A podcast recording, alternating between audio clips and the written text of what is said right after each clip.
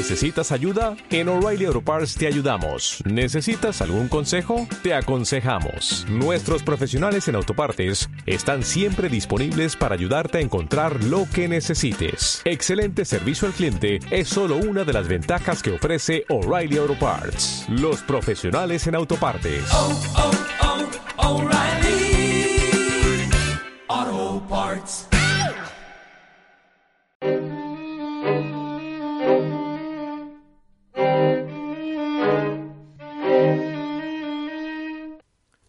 Saludos, escritores de novela negra. Bienvenidos a la primera entrevista en Escuela de Novela Negra. Cuando creé el blog a finales del año pasado, mi intención fue la de escribir sobre escritura y sobre novela negra. Por eso cada dos semanas tenéis un artículo sobre un tema en concreto.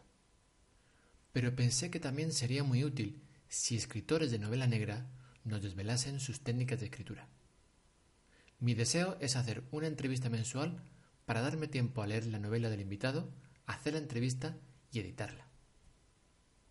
Antes de dar paso a la entrevista que hice a Blas, quiero deciros que el audio es mejorable, así que gracias por la paciencia. Por eso he transcrito la entrevista por si alguna parte no se entiende bien. Os prometo que en las próximas entrevistas el audio será mejor. No me enrollo más. Adelante con la entrevista.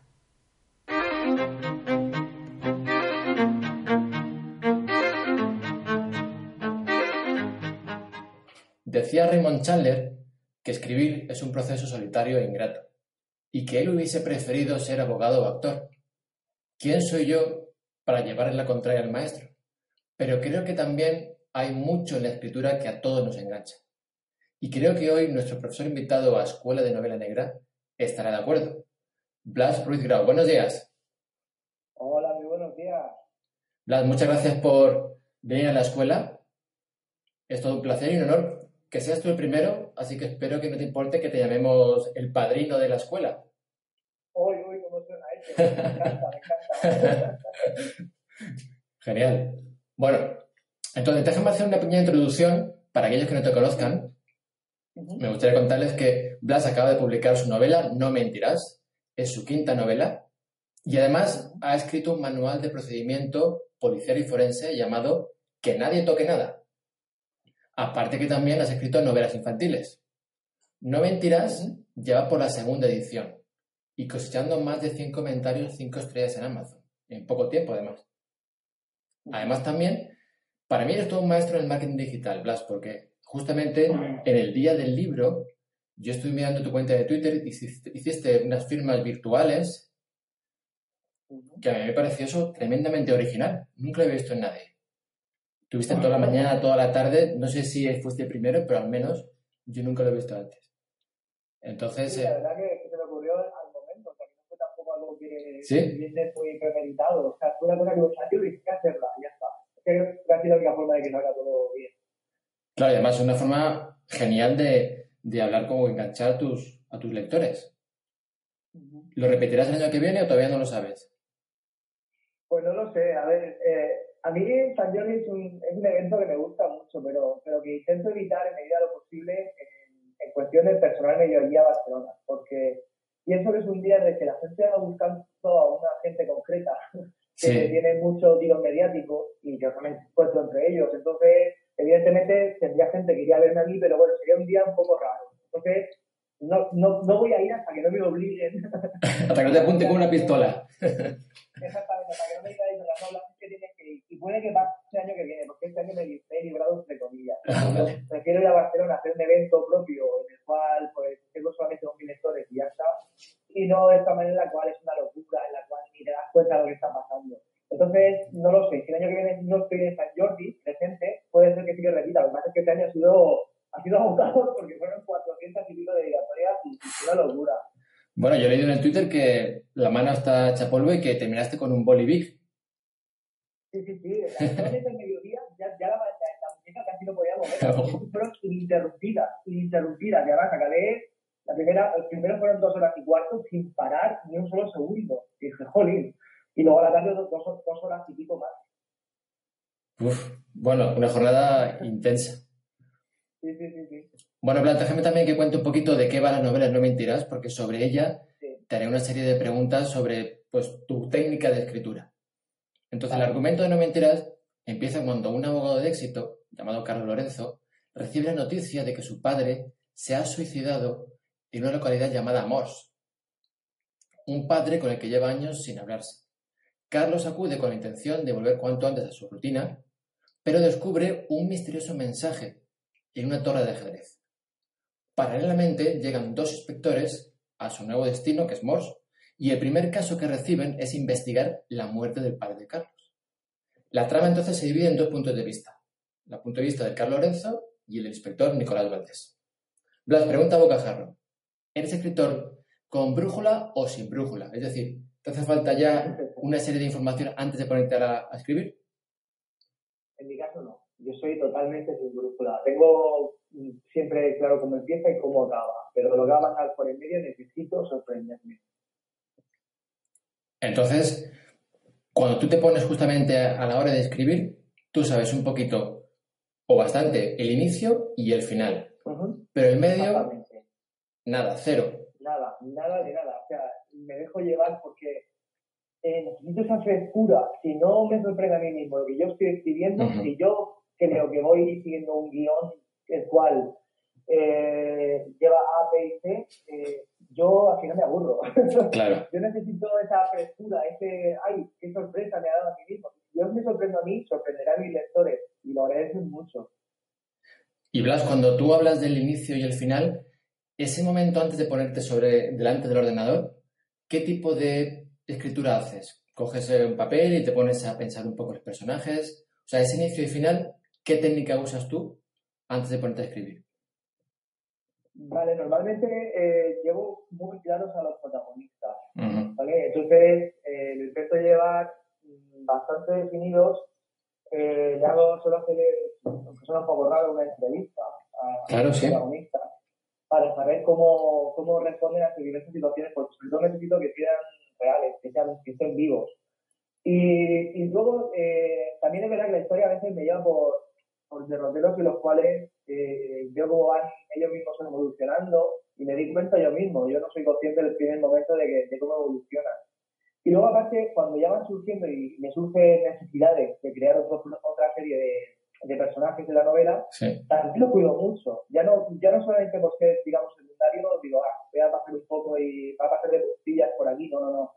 Cuando ya lo creo, vuelvo a hacer la entrevista, vuelvo a saber de ellos, vuelvo a conocerlos y entonces los doto de mayor profundidad en la novela.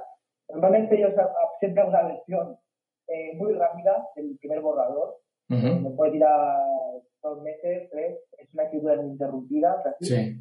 eh, la cual me dejo llevar y me intento sorprenderme. Cuando ya tengo el primer borrador, entonces es cuando ya empiezo a investigar a fondo, cuando empiezo con las mil reescrituras, que le Claro. doy mil reescrituras a las novelas, y cuando empiezo a mirar los detalles uno a uno. Entonces tú vuelcas toda, digámoslo así, el, el contenido que tienes en la cabeza sin hacer ningún tipo de rectificación. Simplemente te dejas llevar. Escribes, escribes y escribes. Hasta que tú terminas tu primera versión. Claro, tiene su, su, su parte positiva como parte negativa. A veces tienes la suerte de que te sale bien y otras veces tienes la mala suerte de que es un caos, porque te vas por unos caminos que no tienen sentido o necesitas recibir luego media historia porque te has ido sin querer, no sé, pero bueno, tengo, tengo la, la, la buena fortuna de, de, que no me ha pasado mucho eso y lo que he escrito, por ejemplo, la primera versión de, de, de la novela de No Mentirás, Sí. es prácticamente la que ha llegado cambiando los detalles que los que he profundizado, las personalidades, de la investigación policial, cambiando alguna cosilla, pero la, la historia de principio hasta el final es la que, la que escribí en estos meses, a principios de cuatro años. Ah, genial. Y entonces, cuando tú empezaste a, a crear esta historia, ¿quién fue el primer personaje que abordaste? ¿Fue el inspector Valdés o empezó la historia por Carlos? A ver, en esa historia en concreto, la historia empezó por Carlos. Yo el inspector Valdés ya lo tenía, porque había participado ya en dos novelas mías, en mis dos primeras novelas, de hecho, y, sí. y, ya lo tenía definido, aunque, aunque esta novela cronológicamente está antes que esas dos primeras, uh -huh. y eso significa que aquí nos encontramos un inspector Valdés muy inseguro, novato, que acaba de llegar a, al cuerpo en, calidad de inspector. Eh, entonces, esa génesis es la que abordo aquí con el inspector Nicolás Valdés. Y aquí empezó todo con Carlos. Incluso la historia solamente, al principio de mi cabeza, solamente estaba mm, germinada con Carlos y solamente a contar la parte de su investigación, digamos, personal en el pueblo. Luego pensé que podría introducir también la historia de, Nicolás y, y, al final me, me salió medio bien. Y, Blas, otra pregunta. He visto que Carlos está escrito en, tercera persona. ¿Te planteaste en algún momento escribirlo en primera? No, porque, bueno, sí, sí me lo planteé, pero creo que no soy capaz. Es, una, es un tipo de escritura que supongo que por miedo no he probado mucho. Sí. Lo he hecho en alguna ocasión, de hecho creé un, un relato que, que se llamaba mm, a ver, itinerante, lo creé después para regalar a los lectores que dejaran una opinión y esas cosas. Sí. Y eh, lo escribí en primera persona a través de los ojos de, Nicolás. Me costó, es que no lo sé. yo me, me es más fácil narrar en tercera persona. Es una cosa que lo empecé así y hasta el día de hoy lo he estado haciendo así y, bueno.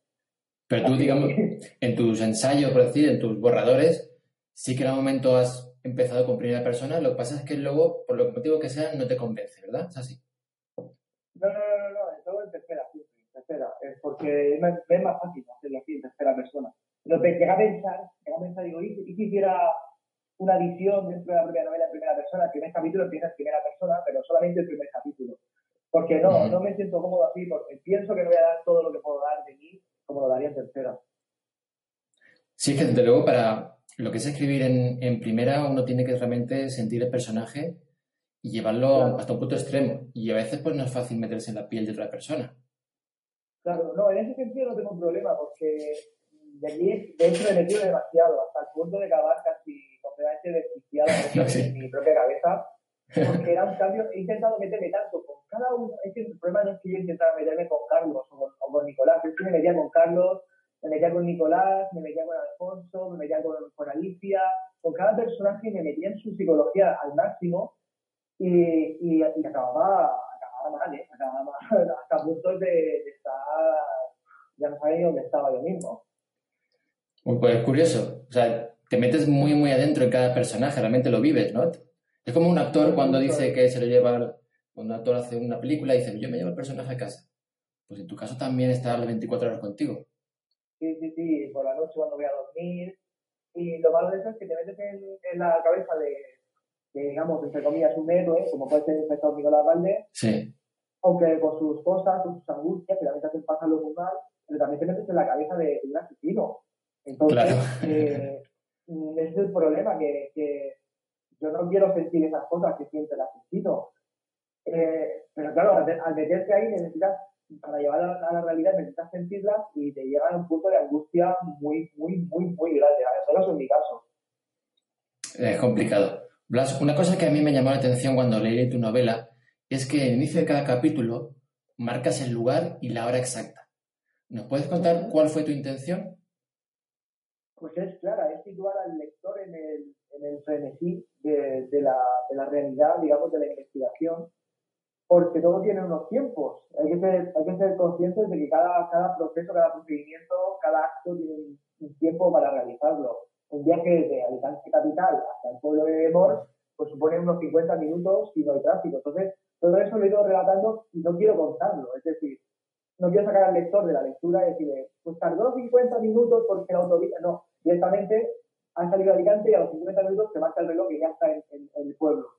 Entonces, es una manera de situar al lector en el punto exacto, de dotarlo de realismo y de volverme también loco, porque es otra, otra, otra cosa que a mí me ha llevado por, por por, el camino de la amargura, e, intentar dotar de tiempo reales en cada cosa.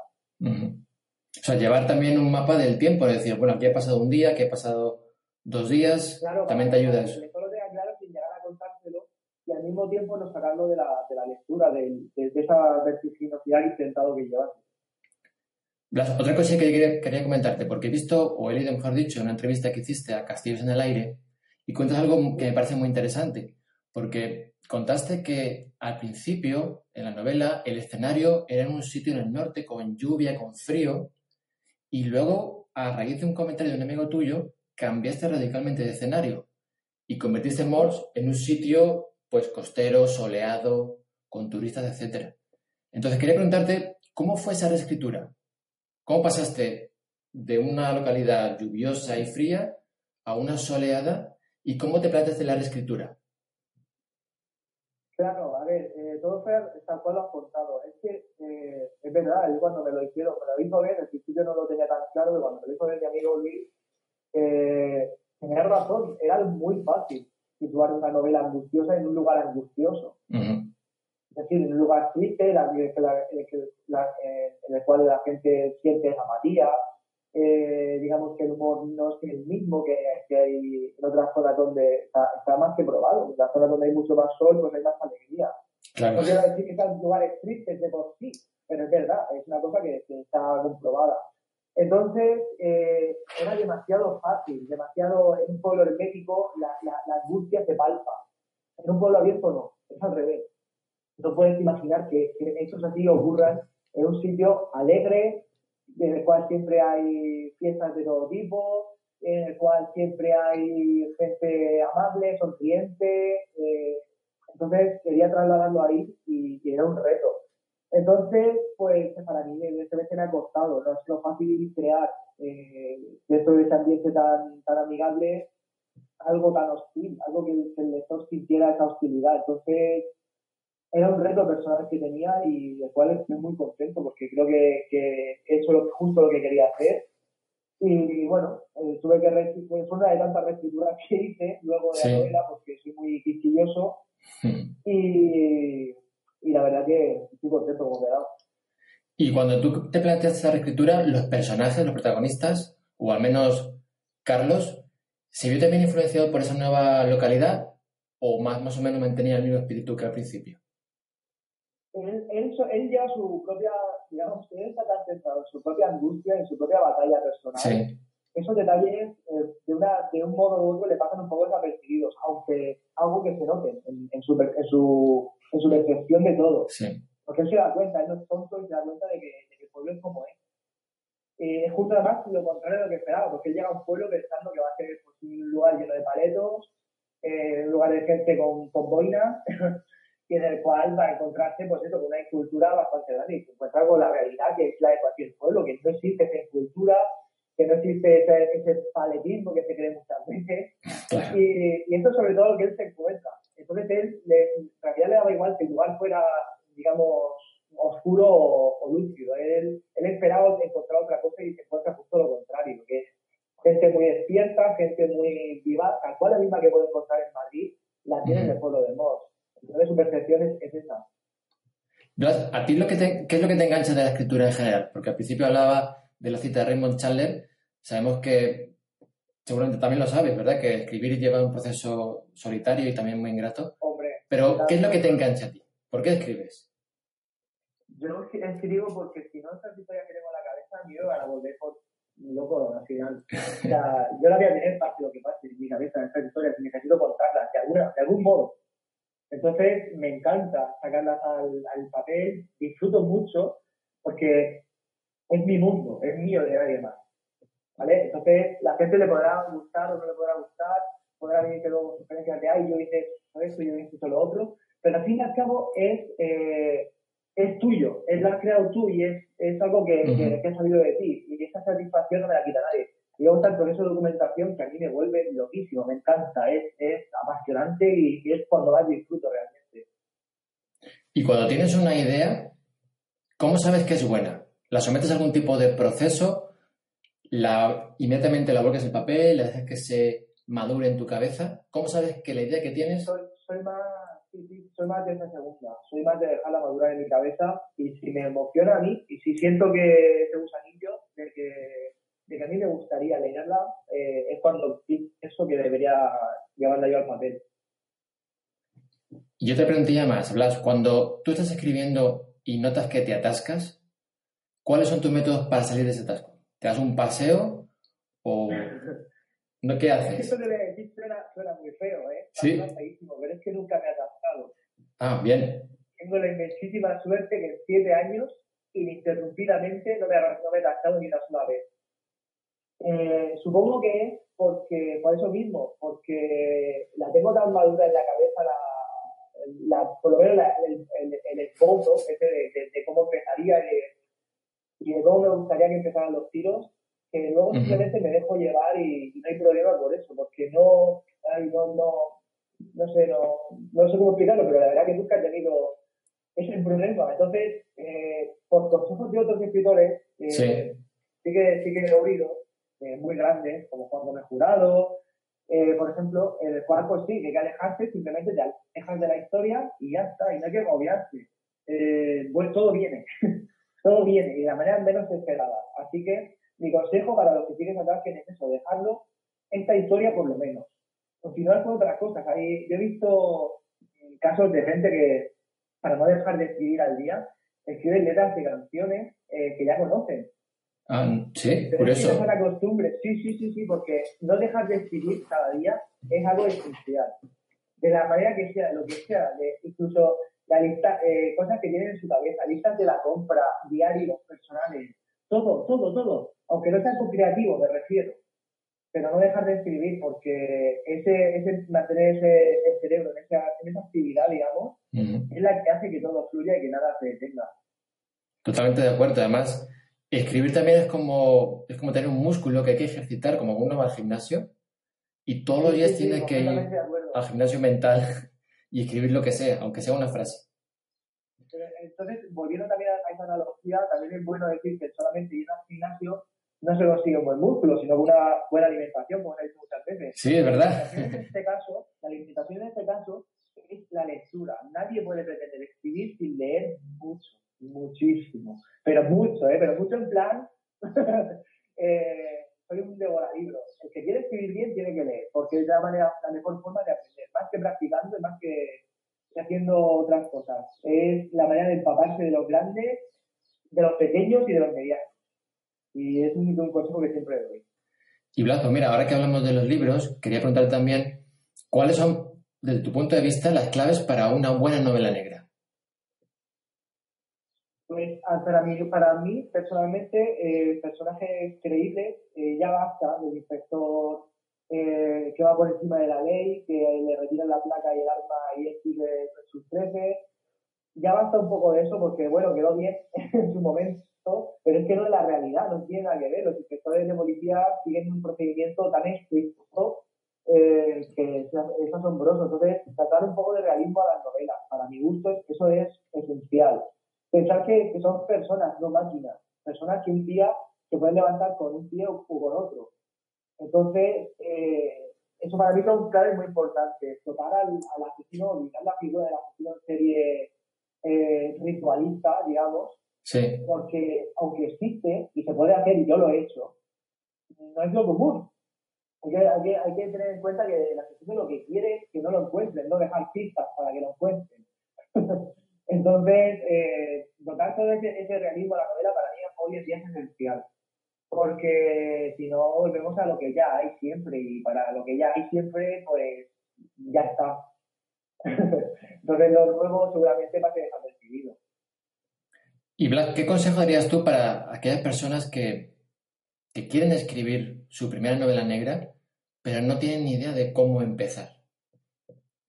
¿Qué le podemos pues, decir? Pues, que, que no eh, obvien el proceso de documentación y que olviden a Internet. Internet está muy bien. Internet está muy chulo, la Wikipedia ayuda muchas veces para hacer trabajos en el colegio, pero ya no en la vida, ya, no cuando se quiere expresar otro tipo de cosas. Eh, que no tengan miedo en tocar puertas, porque las puertas pues, al final las abren las personas que están detrás de, ellas. Hablo de policías, hablo de forenses, hablo de guardias civiles, que no tengan miedo de preguntar, que se documenten, que sepan cómo se hacen las cosas, porque sobre todo quedan muy mal cuando dicen eh, encontró un caballo en el suelo, hizo el análisis de ADN y en cinco minutos en la base de datos sabía quién era el asesino. Pues hay que llevar mucho cuidado con esas cosas porque no son así, nunca. Entonces, eh, sobre todo que, que intenten hacer las cosas bien y que no tengan miedo de lanzarse al, al ruedo, digamos, y que al final uno aprende a base de equivocarse. Y eso también, yo también he aprendido así y, y más. Y también es importante que se diviertan, que es un juego creativo. porque al final es que se nota mucho en, el texto final. Si ya es divertido, se nota muchísimo y el lector lo aprecia y lo sabe, que no es poco.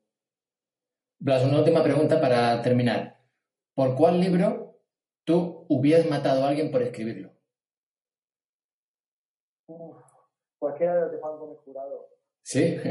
¿Alguno especial? Sí, eso, eso es. Pues, me parece, por ejemplo, que hay dos, hay dos. Me parece que el paciente eh, por trama es una obra maestra y me parece que Reina Roja por estructura es una obra maestra.